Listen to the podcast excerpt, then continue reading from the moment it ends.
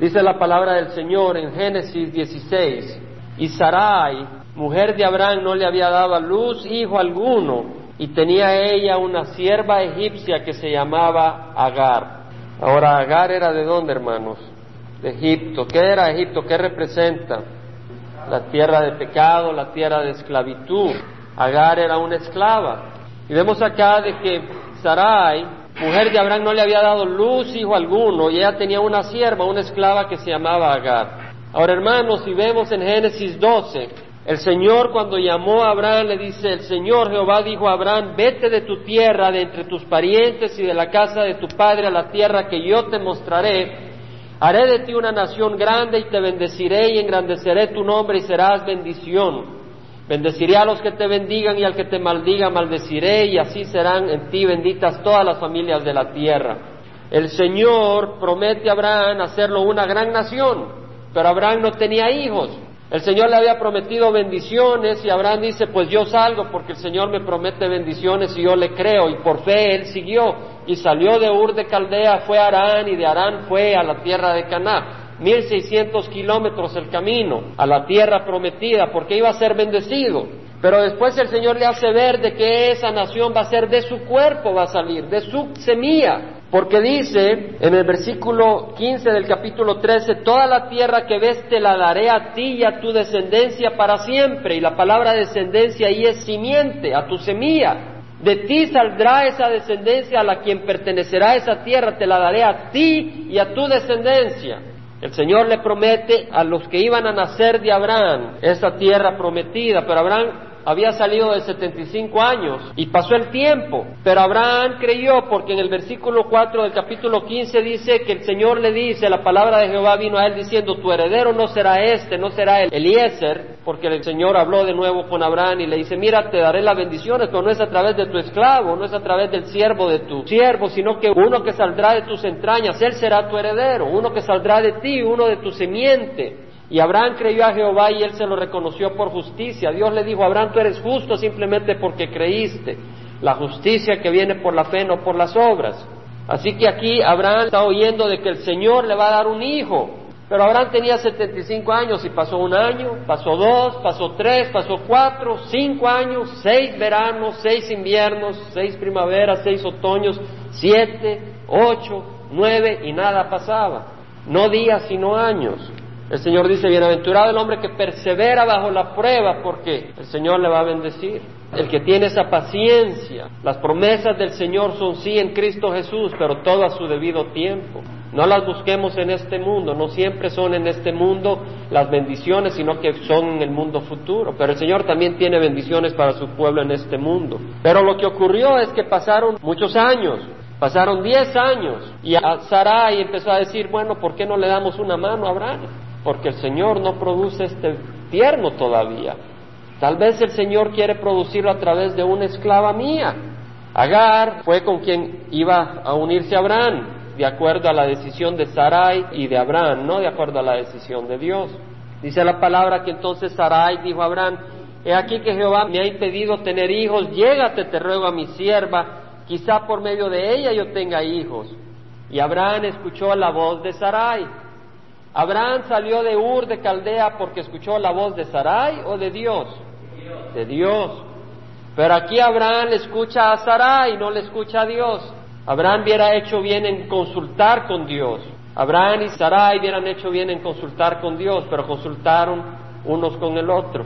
A veces en nuestros hogares consulta uno con el otro y no con el Señor. Mira, vamos a hacer esto el próximo verano y no consultamos con el Señor. Al cabo de diez años de habitar Abraham en Canaán, Sarai, mujer de Abraham, tomó a su sierva Agar la egipcia y se la dio a su marido Abraham por mujer. Ahora hemos aprendido de que el siervo del Señor escucha a Cristo. Y Abraham seguía a Dios, pero aquí falló. Dice la palabra del Señor, mis ovejas escuchan mi voz y yo las conozco y ellas me siguen. Yo les doy vida eterna y no perecerán jamás y nadie las arrebatará de mi mano. Padre que es mayor que todos me las ha dado y nadie las arrebatará de la mano de mi Padre. Mis ovejas escuchan mi voz, dice el Señor. Y Abraham escuchaba la voz del Señor, pero aquí tambaleó. Debemos de buscar siempre la voz del Señor. El plan es del Señor. Abraham y Sarai decidieron establecer un plan de acuerdo a lo que habían oído del Señor, pero el plan debe ser siempre del Señor, no nuestro. Jesús estaba bautizando y estaba creciendo su popularidad y Juan dijo es necesario que Él crezca y que yo disminuya. Si la obra es del Señor y uno disminuye, ¿quién es el único que puede hacer la obra? El Señor. Pero si el Señor disminuye porque no le damos espacio en el corazón y nosotros crecemos, ¿quién es el que hace la obra? El hombre. Tenemos que disminuir y que Cristo crezca para que el plan sea del Señor. Esa es la lección. Mateo 16, 18 dice que el Señor dijo, sobre esta piedra edificaré mi iglesia. ¿Quién la edifica? Jesús, no la iglesia. La iglesia no edifica la iglesia, es Cristo quien edifica la iglesia. Aquí no estamos edificando la iglesia, aquí Cristo está edificando su iglesia en nosotros a través de sus distintos siervos y cada vez más. Pero su iglesia no solo está ocurriendo el domingo, está ocurriendo durante la semana en nuestros hogares, en el trabajo, cuando el Señor usa a Pedro, o usa a Víctor, o usa a David, o usa a Efraín, o a Hortensia, o a Marta. El Señor ahí está, haciendo su obra. Él es el que hace la obra. En Efesios leemos que por gracia hemos sido salvos, por medio de la fe, y esta no de nosotros, es un don de Dios, no por obras para que nadie se gloríe, ¿verdad? Porque Dios nos ha escogido para trabajar en ciertas obras desde antes, establecidas desde antes. La palabra del Señor nos dice claramente. ¿Y por qué estoy mencionando esto? Porque lo que quiero decir es que el, plan es del Señor, no debemos de darle un plan al Señor. Cuando yo vine al Señor quería hallar un plan al Señor. ¿Qué voy a hacer para el Señor? No es eso, es lo que quiere el Señor que hagamos. Y Él pondrá en nuestro corazón sus deseos. Si le buscamos, dice, porque somos hechuras suyas, somos hechuras del Señor. Él nos hace. Creados en Cristo Jesús, no son los pastores, no es la iglesia la que nos hace, es Cristo Jesús quien nos hace, nos ha creado nuevos, somos criaturas nuevas, creados en Cristo Jesús para hacer buenas obras ¿Cuáles son las buenas obras? Las obras de acuerdo al espíritu, no de acuerdo a la carne. Abraham y Sarai trataron de hacer una obra ahí de acuerdo a la carne. Esa no fue una buena obra.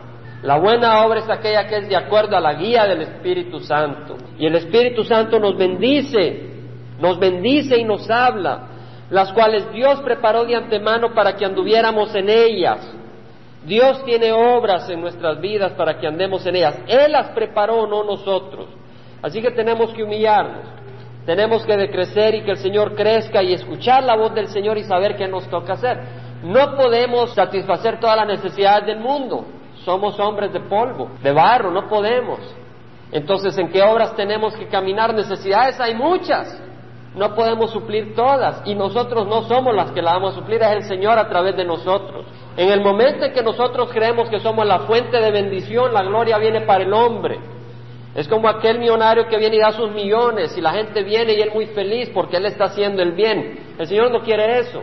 Que lo dé, pero que sepa entonces que eso viene del Señor y que Él no lo está dando, sino que Él está administrando lo que el Señor está dando a través de Él. El hombre que da diciendo yo doy está perdido, porque Él vino desnudo al mundo. El hombre que da reconociendo que es un canal nomás para Dios, ese sí está bendiciendo al Señor y el Señor lo bendice. Nosotros no damos nada porque no hemos traído nada al mundo, ni nuestra propia vida. El Señor nos da control de nuestra mano, nos da control de nuestros pies, pero no nos da control ni del corazón ni de los pulmones. Porque en el momento que nos da control del corazón, se nos olvida palpitar el corazón, ahí nos morimos. Las cosas importantes están en las manos del Señor y nuestras vidas están en las manos del Señor. Al cabo de diez años de habitar Abraham en Canaán, Sarai, mujer de Abraham, tomó a su... Es el Señor el que tiene la obra preparada. Y le pedimos al Señor que nos dé esa sensibilidad, que nos dé esa sensibilidad para saber en dónde servirle. Dice el versículo 4, Él se llegó a Agar, Él se llegó, Él tuvo relaciones íntimas con Agar y ella concibió. Y cuando ella vio que había concebido, miraba con desprecio a su señora. Abraham puso su semilla en Egipto o en Israel.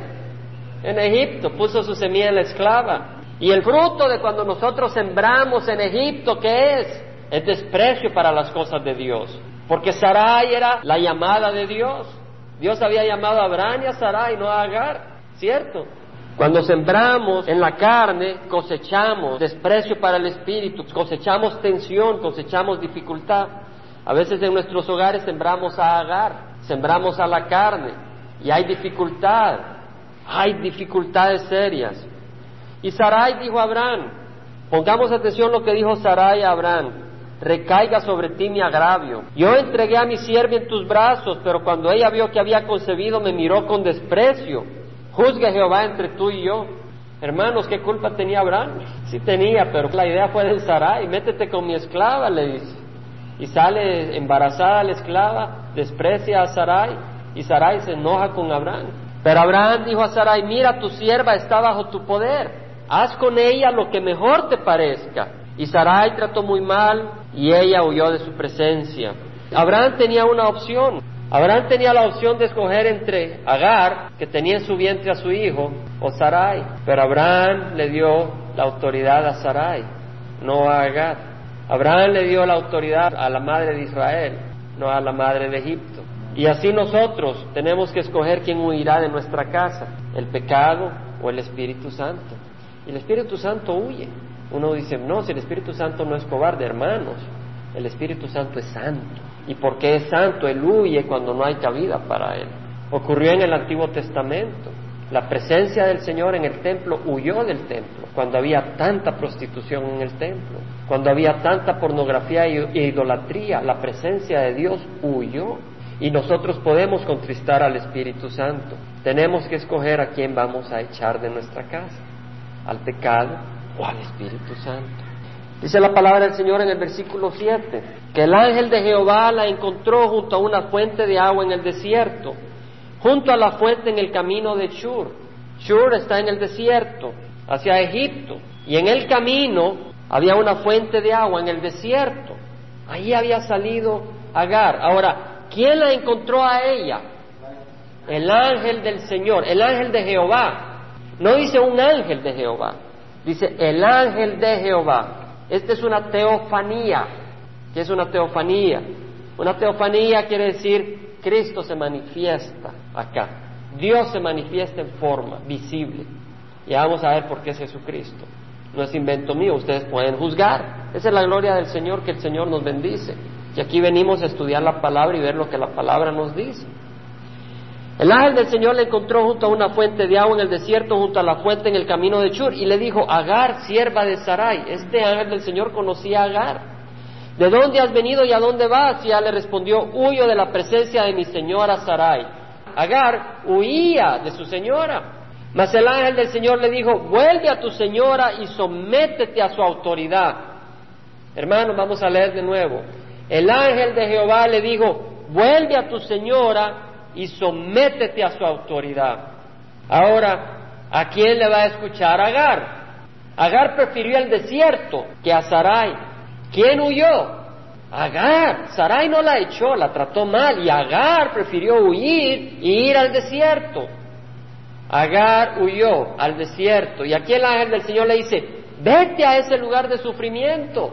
Agar decide ir a ese lugar de sufrimiento con Sarai. ¿Por qué? Veamos el versículo 10, el ángel del Señor añadió, multiplicaré de tal manera tu descendencia que no se podrá contar por su multitud.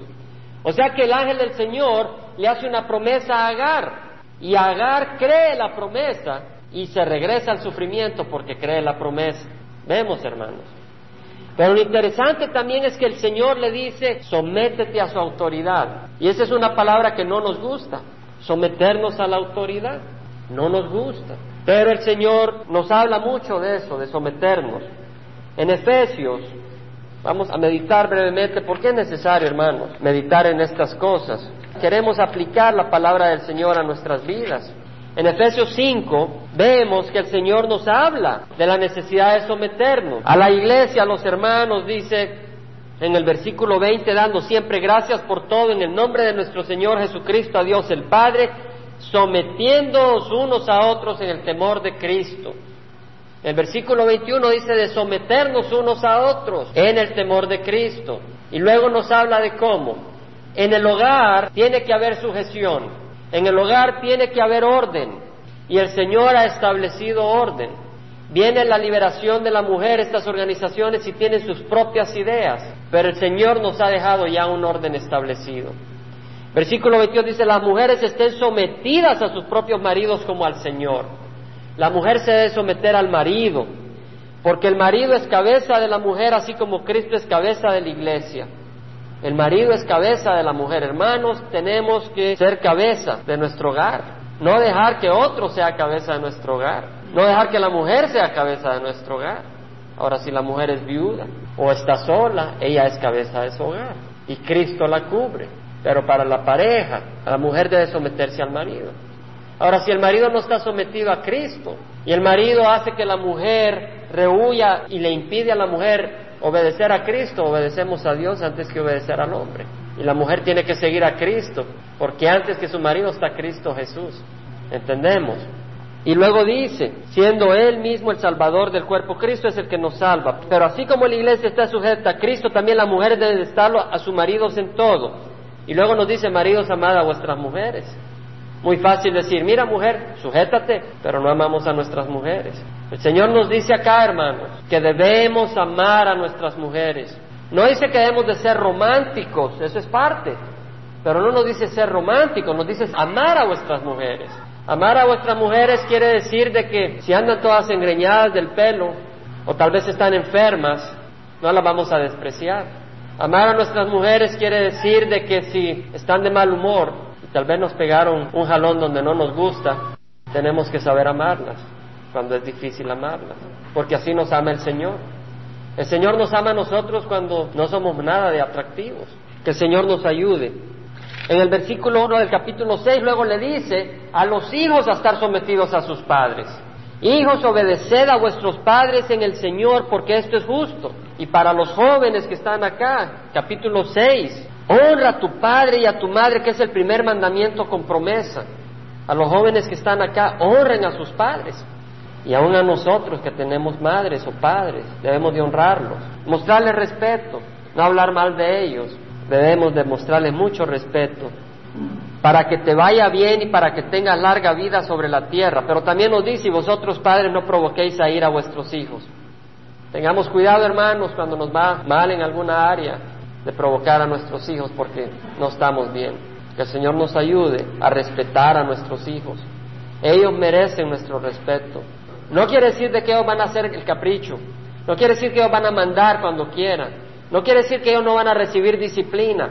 Nuestros hijos necesitan disciplina así como nosotros la necesitamos y el Señor nos la da. Pero tenemos que disciplinar a nuestros hijos. No pueden ser rebeldes.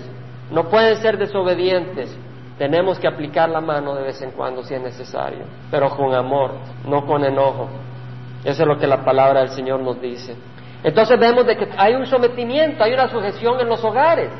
Los hijos a los padres, la esposa al esposo y el esposo al Señor.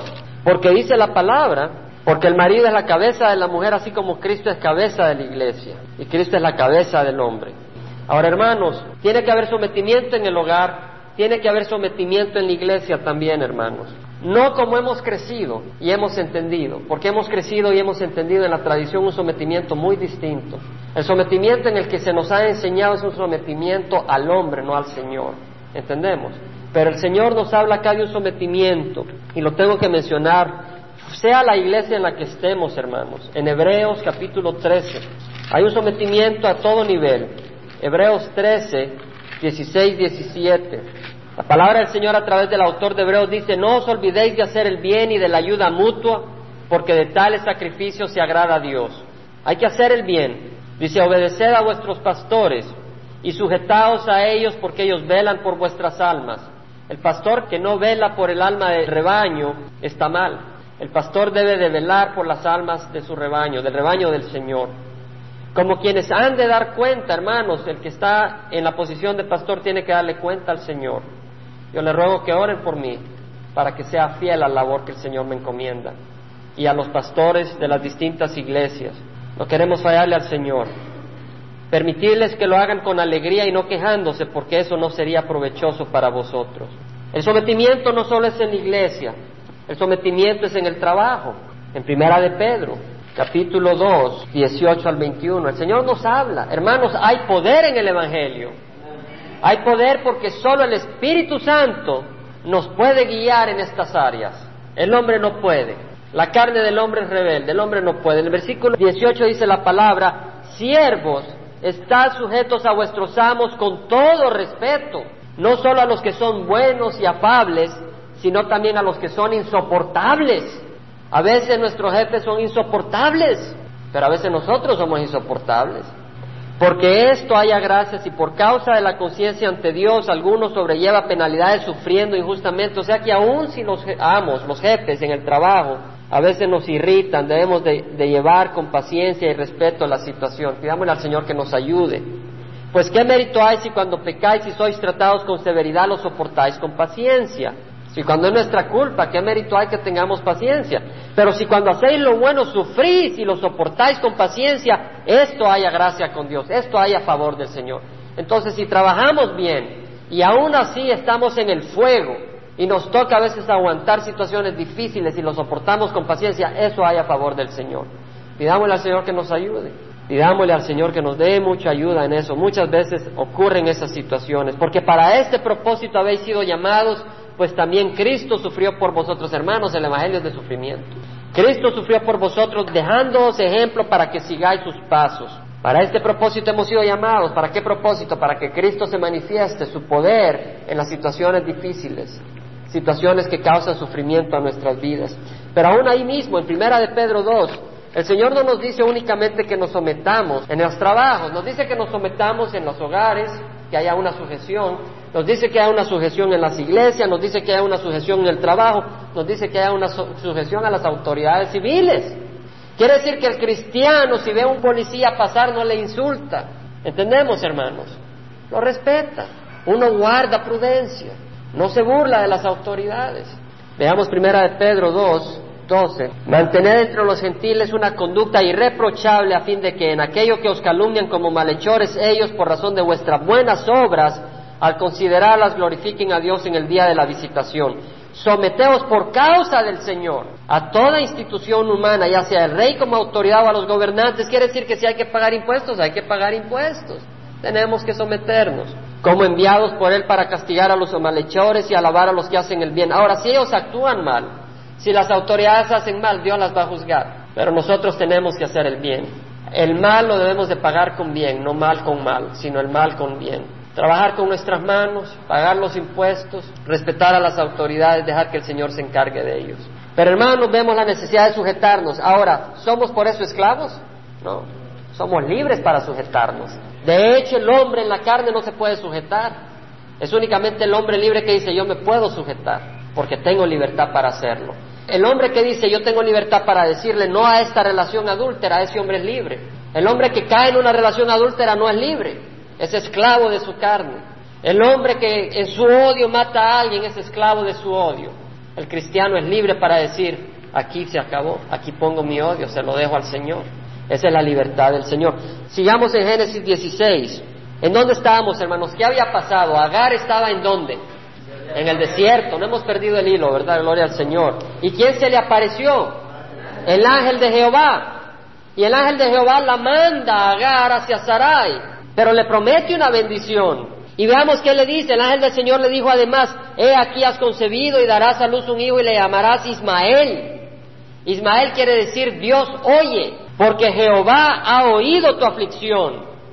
Hermanos, Agar, ¿qué era? Esclava. Y si Dios escuchó la voz de una esclava, ¿cuánto más escuchará la voz de sus hijos? Amén. Dice la palabra del Señor que Dios demuestra su amor para con nosotros, su gran amor para con nosotros, en que siendo aún pecadores, Cristo murió por nosotros. Entonces, mucho más habiendo sido ahora justificados por su sangre, seremos salvos de la ira de Dios por medio de él. Si éramos pecadores, Cristo murió por nosotros. Ahora que somos hijos de Dios, porque le hemos recibido, Dios no va a lanzar su ira sobre nosotros. Algunos creen que van a pasar la tribulación. Yo sé que no la voy a pasar, porque los hijos de Dios no van a sufrir la ira de Dios. Vamos a sufrir nada más que los gozos del Señor, las bendiciones y el amor del Señor. Dice la palabra del Señor, si Dios está por nosotros, ¿quién contra nosotros? Eso nos dice la palabra. Hermanos, piensen en este pensamiento, no se olviden. Si Agar la esclava clamó y Dios le respondió, ¿cuánto más nosotros que somos hijos de la promesa? porque somos hijos de la fe, no hijos de la ley. Dice la palabra, el que no escatimó, el que no eximió, el que no perdonó ni a su propio hijo, sino que lo entregó por todos nosotros. ¿Cómo no nos concederá con él todas las cosas? Con él. Cristo es nuestra herencia. Cristo y las cosas del reino. Esa es la promesa del Señor. Caminamos muchas veces fallando como Abraham, pero hermanos, Abraham falló y sin embargo él era justo. ¿Por qué? Porque él creyó. ¿Entendemos? Él creyó y siguió al Señor y tambaleó de vez en cuando, pero él seguía caminando en el camino del Señor. Vemos que Agar llamó el nombre de Jehová que le había hablado. ¿Quién le había hablado, hermano? Jehová. Versículo 12 dice el, ángel de Jehová, él será hombre indómito como asno montés, o sea, como un asno rebelde, difícil de amaestrar. Su mano será contra todos y la mano de todos contra él y habitará al oriente de todos sus hermanos. Y de hecho, de ahí vienen los árabes, no necesariamente los palestinos, que vienen probablemente de Saúl. Y Agar llamó el nombre de Jehová que le había hablado, tú eres un Dios que ve, porque dijo, estoy todavía con vida después de verle. Vemos acá, y Agar llamó el nombre de Jehová que le había hablado. ¿Quién le había hablado? Jehová. Pero ¿qué vemos en el versículo 9? ¿Quién le habló? El ángel de Jehová. Vemos que aquí está Jehová, se presenta físicamente y es Jesucristo. Tú eres un Dios que ve, porque dijo, estoy todavía con vida después de verle. En otras palabras, Agar dice, Dios me ha visto, Dios me ha hablado, y yo le he visto que me ha hablado. Yo le he visto que Él me ha visto, y estoy con vida, no me ha destruido, gloria al Señor. Pero dice, en esta experiencia yo puedo ver que Él me ha visto, que Dios me ve, Dios nos ve. Y eso le llamó mucho la atención. Por eso se llamó aquel pozo Ber Lahai Roy, pozo del viviente que me ve. He aquí está entre Cades y Bered. Y Agar le dio a luz un hijo a Abraham, y Abraham le puso el nombre de Ismael al hijo que Agar le había dado. Y Abraham tenía 86 años cuando Agar le dio a luz a Ismael. Tenía 86 años, habían pasado 10 años, 11 años ya, pero era el hijo de la esclava. No era el hijo de la promesa, era el hijo del esclavo. Hermanos, este Dios ve, los ídolos no ven. El Señor, hablando con la mujer samaritana, le dijo, de cierto, de cierto os digo que la hora viene y ahora es, cuando los verdaderos adoradores adorarán a Dios en espíritu y verdad, porque a tales adoradores busca Dios que le adoren, porque Dios es espíritu. Y el que le adore debe de adorarle en espíritu y en verdad. No a través de ídolos que no ven, que no hablan, capítulo 17. Cuando Abraham tenía 99 años, Jehová se le apareció. Trece años después se le apareció, pasaron 13 años y le dijo, yo soy Dios todopoderoso. Hermanos, Dios es todopoderoso para tu necesidad. Anda delante de mí y sé perfecto. Sé perfecto, anda delante de mí. Abraham andaba delante del Señor, tropezaba de vez en cuando, mintió un par de veces, pero andaba delante del Señor. En Proverbios 24, 16 leemos, 15. Dice la palabra, no aceches, oh impío, la morada del justo. El Señor le está hablando al impío, al que no quiere nada con Dios. Y el Señor le da una como prevención. Le dice, no aceches, oh impío, la morada del justo. No destruyas su lugar de descanso, porque el justo cae siete veces y vuelve a levantarse. Siete veces quiere decir muchas veces. El justo caerá siete veces, pero que hermanos vuelve a levantarse. Porque ¿quién está detrás de uno? El Señor. Es como cuando un niño está queriendo empezar a andar y se cae, uno no le dice, burro, te caíste. Tal vez uno, padre, a veces hasta es capaz de hacer eso, pero no nuestro Padre Celestial. Y está el tiernito ahí queriendo caminar y se cae. Y uno de padre viene y lo levanta, ¿no? Y así el Señor está detrás de nosotros. Nos caemos y nos levanta. Pero dice, pero los impíos caerán en la desgracia. ¿Quién es el impío? El que rechaza a Cristo Jesús. Los que tenemos a Cristo Jesús somos hijos del Dios vivo. Y le dice el Señor, anda delante de mí y sé perfecto. Sé perfecto. ¿Qué quiere decir ser perfecto? Ser perfecto quiere decir no tengas un corazón dividido. Porque solo uno es perfecto, Cristo Jesús. Pero no tengas el corazón dividido. El Señor nos dice que no podemos amar a dos señores. Nadie puede servir a dos señores porque amará a uno y odiará al otro, se apegará a uno y despreciará al otro. No podemos servir a dos señores. En Lucas 9:23 dice, si alguno quiere venir en pos de mí, niégase a sí mismo, tome su cruz cada día y sígame. Sígame, tomar su cruz. De veras que tiene que ser tu Señor para que aceptes eso, porque no es un hobby, no es un picnic, es sufrimiento. En Romanos 12 nos dice el Señor que presentemos nuestros cuerpos como sacrificio vivo y aceptable a Dios, entregar nuestras vidas. Eso es lo que el Señor demanda. Y luego le dice el Señor, y yo estableceré mi pacto contigo y te multiplicaré en gran manera. Entonces Abraham se postró sobre su rostro y Dios habló con él. Cuando Dios le habló a Abraham, Abraham se postró sobre su rostro. Hermanos, cuando Dios te hable, te vas a postrar sobre tu rostro. Cuando el Señor te hable, te gozarás. ¿A quién le habla el Señor? Amén. Gloria a Dios. A veces hasta estamos comiendo y nos habla el Señor y se, se nos ponen lagrimosos los ojos. El Señor nos habla de distintas maneras. En cuanto a mí, aquí mi pacto es contigo. Y serás padre de una multitud de naciones. Será padre de muchas naciones. Es padre de los árabes, de los judíos. Los musulmanes dicen que Abraham es su padre. Los judíos dicen que Abraham es su padre. Y no será llamado más Abraham. Abraham quiere decir padre exaltado. Sino que tu nombre será Abraham. Padre de un gran número. Padre de una gran muchedumbre, de una gran multitud.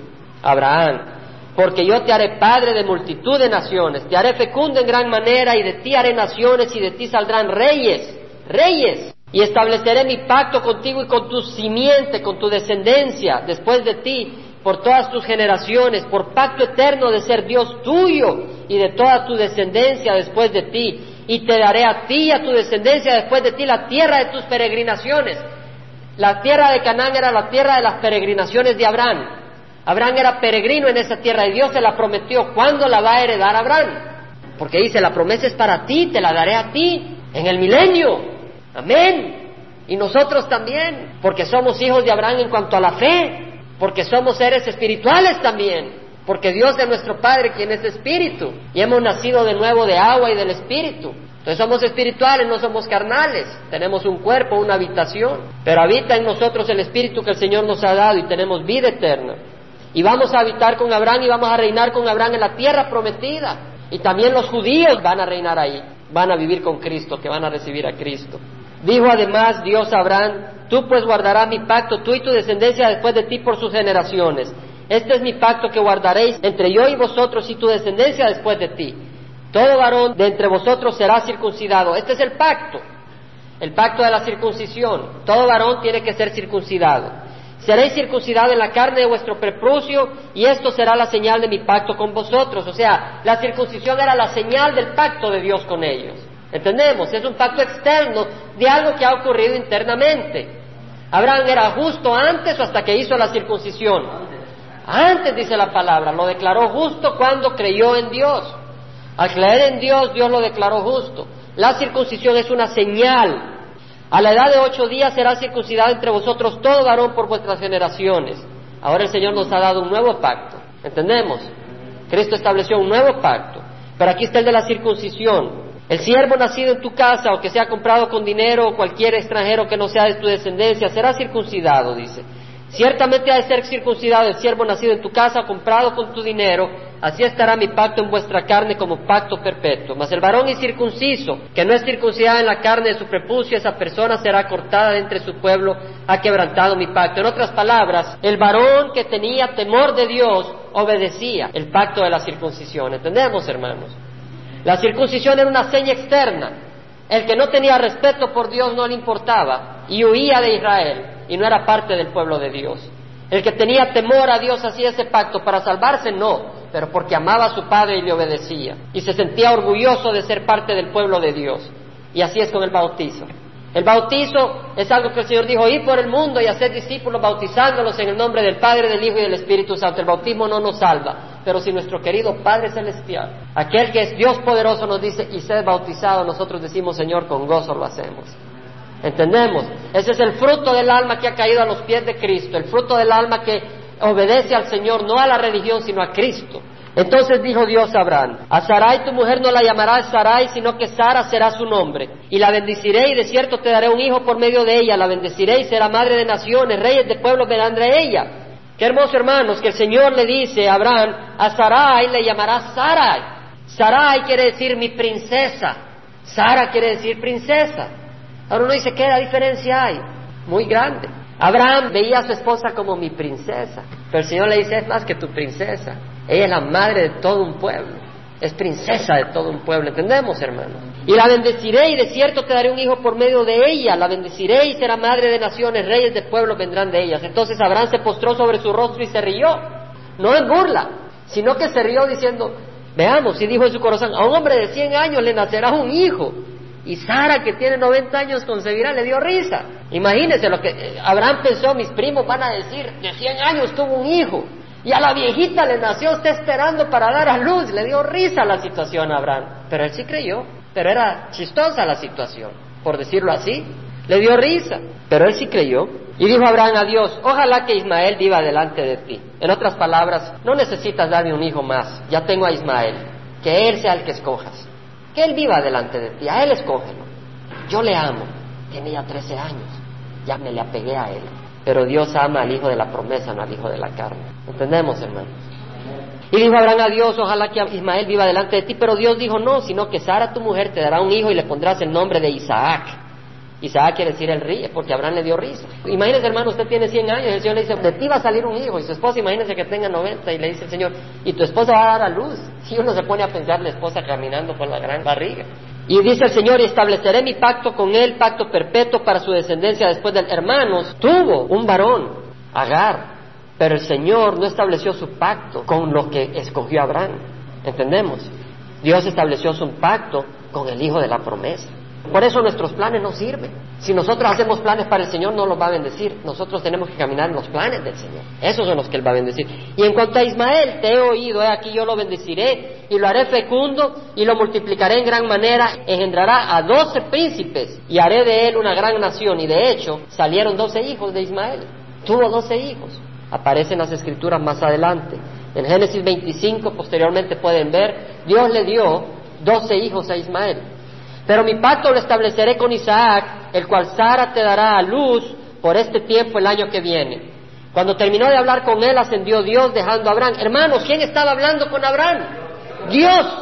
¿Y quién es Dios? Es Jehová. ¿Y quién es Jehová? El ángel del Señor. Vemos, hermanos. Entonces Abraham tomó a su hijo Ismael y a todos los siervos nacidos en su casa y a todos los que le habían sido comprados con su dinero, a todo varón de entre las personas de la casa de Abraham, y aquel mismo día le circuncidó la carne de su prepucio, tal como Dios le había dicho. Abraham obedeció al momento. Abraham tenía 99 años cuando fue circuncidado en la carne de su prepucio y su hijo Ismael tenía 13 años cuando se le circuncidó la carne de su prepucio. En el mismo día fueron circuncidados Abraham y su hijo Ismael y todos los varones de su casa que habían nacido en la casa o que habían sido comprados a un extranjero por dinero fueron circuncidados con él. Y Jehová se le apareció en el encinar de Mamre, mientras él estaba sentado a la puerta de la tienda en el calor del día.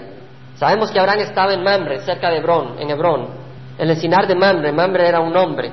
Cuando alzó los ojos y miró, y aquí tres hombres estaban parados frente a él, y al verlos corrió de la puerta de la tienda a recibirlos y se postró en tierra.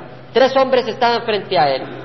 Abraham corrió a recibirlos y dijo, Señor mío, no le dijo Jehová, sino Señor mío, si ahora he hallado gracia ante tus ojos, te ruego que no pases de largo junto a tu siervo. O sea, no te vayas caminando, ven conmigo. Que se traiga ahora un poco de agua, lavado los pies y reposad bajo el árbol. Abraham le quiso ofrecer hospitalidad. Y yo traeré un pedazo de pan para que os alimentéis y después sigáis adelante, pues lo que habéis visitado a vuestro siervo. Y ellos dijeron, haz así como has dicho. Abraham le ofreció hospitalidad a estos tres hombres.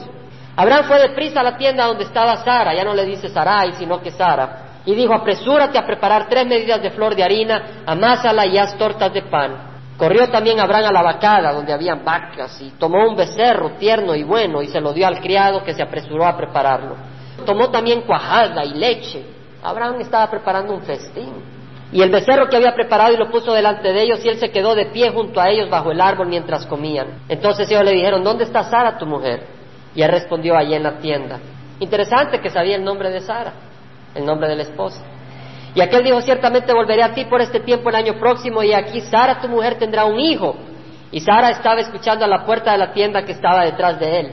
Sara estaba escuchando ahora que le están diciendo que ella iba a tener un hijo. Y Abraham le había contado. Abraham y Sara eran ancianos, entrados en años, y a Sara le había cesado ya la costumbre de las mujeres, la menstruación.